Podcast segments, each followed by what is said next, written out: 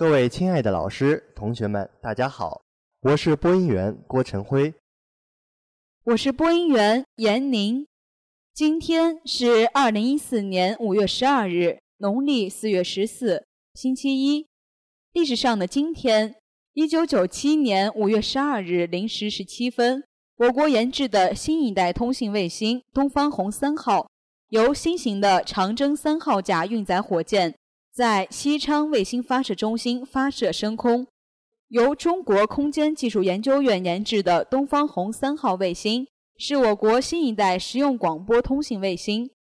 星上装有二十四个 C 波段转发器，工作寿命为八年。这次发射的东方红三号卫星是这种型号的第二颗卫星。一九四九年的五月十二日，解放军发动以消灭汤恩伯主力。解放大上海为目的的上海战役，自四月下旬解放军发动渡江战役以来，已歼灭了汤恩伯的大部分有生力量，其剩下的二十五个师约二十万人退守淞沪地区，企图凭借永久攻势继续抵抗。为了解放上海，解放军第三野战军分别从浦东、浦西迫近吴淞口，阻敌退路。解放军在做了充分准备之后。发动上海战役，至二十二日，解放军已扫清上海外围之地，逼近市区，并完成对汤部的合围。解放军于二十三日晚发起总攻，部队迅速跃起，很快占领了市区和高桥、吴淞口。亲临督战的蒋介石见大势已去，遂命汤恩伯逐次掩护，从海上撤出。上船逃走的仅残兵败将五万余人。其余十五万人全部被歼。五月二十七日，苏州河以北最后一股蒋军被消灭，上海战役宣告胜利结束。欢迎收听今天的新闻快递。以下是今日要点：石墨烯工业技术研究院落户厦大；晋中六家企业签一点三六亿元大单；我省出现今年以来最大降雨。中国外交部发言人发表南海问题宣言。一前总理贝鲁斯科尼执行法院裁决，从事社区服务。日本拟对集体自卫权行使设定六项条件。以下是校园新闻。五月九号，由我院大学生社团音浪社举办的“音浪太强”主题演唱会，在我校露天剧院内举行。演唱会伊始。新奇舞社带来的劲爆街舞吸引了在场同学的眼球，随即音浪社的各位实力唱将纷纷展示自己的才华，歌手们激情澎湃，在舞台上尽情释放自己的光芒。此外，演唱会上璀璨的烟火、精美的灯光、高质的音效，让在场的观众惊叹不已。此次大学生演唱会的成功举办，有利于发掘学生的内在潜力，有利于大学生的全面发展。五月九日上午，我院卓越教育委员会组织各系学工副主任、辅导员老师代表、主要学生干部代表及卓越教育委员会办公室相关人员赴校内各活动场地参观考察。经济管理系校园公益导游全程讲解。当天上午，师生们先后来到闪光的信院人物墙、十三号宿舍楼学生活动室、五六七号楼篮球场。乌马河露天剧院、食堂三楼、文体中心顶层、图书馆前小树林、右岸书吧、校内越野赛道、艺术楼平台等地，就场地内现有的分配、已经拥有的资源、可以举办的活动进行交流讨论，为充分运用校内现有的活动场地资源，提高各类活动的创新性、影响力和辐射带动功能。厦门大学将研究眼光瞄向当今最重要的新材料之一石墨烯，并将为之组建专门的研究院。五月九号，石墨烯工业技术研究院合作共建协议签约仪式在厦大宋恩楼二幺五会议室举行。据悉，研究院将采用校企联合共建模式，除了本校外，另外两个共建方均为开展石墨烯技术研究的知名企业。英国 BGT 材料公司和福建辉跃材料科技有限公司，前者是全球最早一批专业开展石墨烯技术基础和应用研究的知名企业，后者则是目前世界上唯一掌握平方米级单原子层石墨烯制备和转移技术等石墨烯产业化中关键、高难、核心技术的企业。石墨烯作为当今最重要的先进材料之一，是一种由单层碳原子组成的平面薄膜，只有相当于人头发丝直径十万分之一的厚度的二维材料，是迄今为止世界上已知材料中最薄、强度最大的材料。其具有超薄、超轻、超高强度、超强导电性、优异的室温导热和透光性，渴望带来触摸屏、储能、机电、生物。医学等领域的重大革新。石墨烯作为未来发展具有重大和决定意义的新材料，五至十年内所带来全球集群产业的产值，保守估计超过一千亿美元。根据协议，研究院引进代表石墨烯领域世界最高技术水平的2010年诺奖得主康斯坦丁·诺沃肖洛夫教授及一批国际一流的科研人才。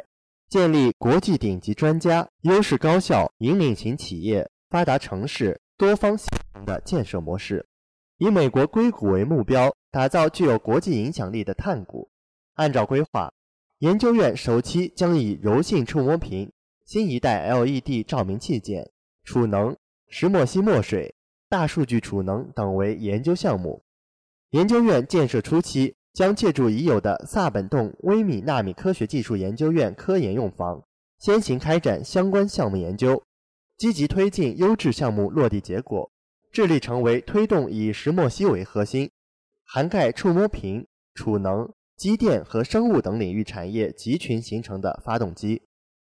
五月八日，在第一百零三个国际护士节来临之际，为弘扬和传承南丁格尔精神。加强护理专业学生人文素质和专业思想教育，郑州大学护理学院在新校园广播隆重举办“五幺二”国际护士节暨护士生授帽仪式。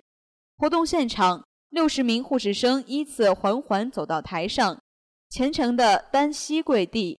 院长张振香等五位护理专业老教师为他们戴上洁白的燕尾帽。千余名护士生面向南丁格尔画像，庄严宣誓：“健康所系，性命相托。当我步入神圣的医学殿堂，经庄严宣誓，我志愿献身护理事业，谨奉人道主义精神等，表达了他们将用爱心、耐心、细心和责任心为护理事业献身的决心。”院党委书记李伟同志代表学院党政领导对全体师生表示节日的祝福。李书记饱含深情地说：“南丁格尔开创的护理事业是一项伟大而神圣的事业，是用爱心和奉献浇灌的事业。他要求同学们不仅要具有牢固的专业思想、丰富的理论知识、娴熟过硬的操作技术，更需要有爱心、耐心、细心、责任心。”以及良好的职业道德和执着奉献的爱岗敬业精神，努力学习锻炼自己，充实自己，塑造自己，完善自己，一步一个脚印地向成功护士的目标迈进，为护理事业和人类健康做出自己应有的贡献。广场上千余名学生用道具组成了“五幺二”图案，用感恩的心手语表演来传承南丁格尔精神，庆祝国际护士节的到来。以下是国内新闻。五月九号，在冷空气和暖湿气流的共同作用下，一场大范围降雨打乱了人们周末外出放松的计划。这是我省今年以来范围和强度最大的一场降雨。九号夜间，全省多云转阴，有阵雨或小雨。大同、朔州、忻州、吕梁、太原、晋中、阳泉、临汾等地的大部分地区有中雨。大同南部、忻州、吕梁、太原北部等地区有大雨。十号白天，全省阴天有小雨。大同、朔州、忻州、吕梁、太原、晋中、临汾、运城等地的部分地区有中雨。吕梁、晋中、临汾等地的局部有大雨。从九号八时至十号八时，全省共有八十九个县出现降雨。二十四小时降雨量为一点四至七十五点五毫米，其中有三十七个县有大雨：忻州、石楼、汾西、大宁、永和、吴县、古县七个县有暴雨，本溪的降雨量最大，二十四小时降雨量达到七十五点五毫米。雨水奇来报道，对我省春耕春播工作和南部小麦区冬小麦的生长较为有利。农民朋友要密切关注天气，抓住春播有利时机。同时，降雨给大家出行和道路交通也带来了不利的影响。城市内很多地区发生内涝，导致车辆被困、交通阻塞。加上雨天能见度降低，路面湿滑，也增加了发生交通意外的风险。此外，气温一路走低，年老体弱者可能会感到不适。不过，十一号。此次降雨过程将暂时告一段落，全省阴天转晴天，有四至五级西北风。十二号全省晴天，十三号又将有一次降雨过程出现。我省西部晴转多云，东部晴间多云，吕梁、临汾、运城的局部地区有阵雨。气象专家提醒：密切关注天气预报，适时增减衣物，小心着凉感冒。外出时最好携带雨具。有备无患。伴随山西行业前进的脚步，不少企业在市场开拓中收获颇丰。五月九日，山西品牌中华行活动启动当天，晋中市取得开门红。山西广誉远国药、平遥牛肉集团、喜荣实业、太谷通宝醋业、太谷建龙和三晋川食品等六家企业与天津。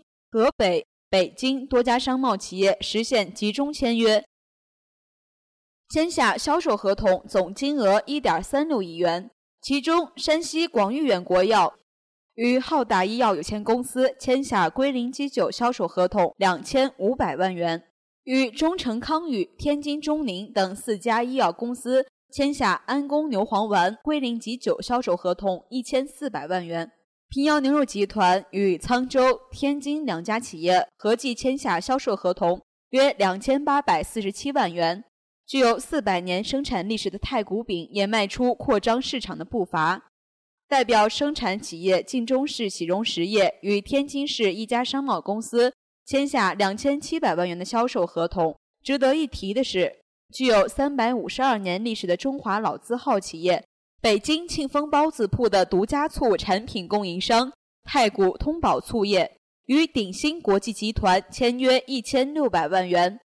此外，晋中湖平藻也收获了大单，太谷建农食品、三晋川食品与天津两家商贸公司签下总额为两千六百万元的销售合同。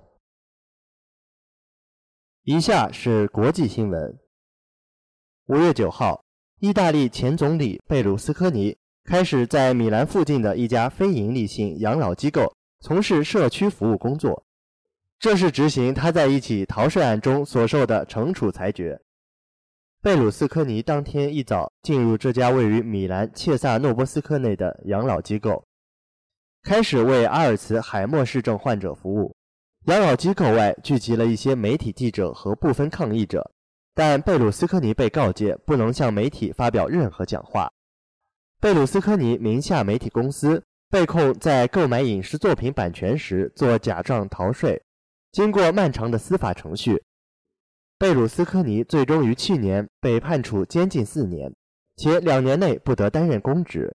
但根据意大利2006年颁布的大赦法，贝鲁斯科尼只需服刑一年，且由于其年过七旬。不必到狱中服刑，可选择社区服务或在家接受软禁。贝鲁斯科尼在判决后提出社区服务申请，得到法院的同意。法院同时规定，贝鲁斯科尼不得擅自离开米兰所在的伦巴第大区，但可于每周二至周四前往首都罗马。这也意味着贝鲁斯科尼的政治生活将不受影响。鉴于欧洲议会选举将于五月下旬举行。这家养老机构负责人保罗·皮尼表示，不会允许贝鲁斯科尼利用社区服务实现其党派政治竞选的目的。在贝鲁斯科尼做社区服务的时候，由养老机构专业人员随行指导，其护卫和工作人员不得入内。五月十日，围绕解禁集体自卫权问题，日本政府已开始针对朝鲜半岛突发事态等情况，考虑就给日本安全带来重大影响这一行使条件进行更明确的定义。这主要是由于有人担忧这项条件表述笼统，会导致政府的酌情权过大。据悉，日本政府计划给集体自卫权行使设定六项条件，目前有方案提出，可以对该项条件进行补充说明，即从事件的规模、状态、发展来看，若置之不顾，会使我国遭受战争灾难。但是目前还无法预料该方案能否获得对解禁持慎重态度的公民党的理解。日本首相安倍晋三将于十三日以后接收专家会议关于重建安全保障法律基础的恳谈会提交的报告，随后尽快召开记者会，就有关修改法律解释的政府方针发表看法。报告拟指出，应限制性行使集体自卫权。并提出六项行使条件，预计日本政府将大致接受六项条件。不过，有日本首相官邸消息人士称，其中至关重要的给日本安全带来影响这一项的表述过于笼统。以下是综艺新闻。据英国《镜报》报道，安吉丽娜·朱莉在电影《沉睡魔咒》中以一袭黑色魔女装恐怖现身。但九号出席记者会时，她则换上雪白贴身礼服，女王气场依旧强大。已经三十八岁的她出道二十一年，她表示自己很喜欢演戏，但更向往身边没有造型师陪同，能自在穿着牛，能自在穿着牛仔裤到片场与工作人员打成一片的家人感觉。安吉丽娜·朱莉透露，目前手上还有一两部戏约。结束这些拍片工作后，就要正式卸下女演员的光环，改行当起导演，让不少忠实影迷直呼可惜。事实上，她的丈夫布拉德·皮特先前也表示，想在五十岁时隐退，因此传出这对银色夫妻档有可能会同时退出演艺圈。五月十日晚，湖南卫视《我们约会吧》大型嘉宾招募暨明星见面会在京举行。我们约会吧！节目主持人邱启明携嘉宾李晟、李佳航、王金玲到场助阵。自从五月六日在微博上公开恋情，这也是李佳航、李晟这对新晋明星情侣首次一起公开亮相。实际上，两人早在四年前拍《新还珠格格》时就暗生情愫。李佳航还爆料，他通过电话向李晟表白。不过，李晟当时既不想谈恋爱，又不想驳朋友面子，打起太极。最终，李佳航用贴心打动了李晟，并且努力做到真正爱对方，就要改变自己的性格。以上是今天的全部新闻。本期节目由郭鹏鹏编辑，张永娟策划。感谢大家的收听，我们明天再见。再见。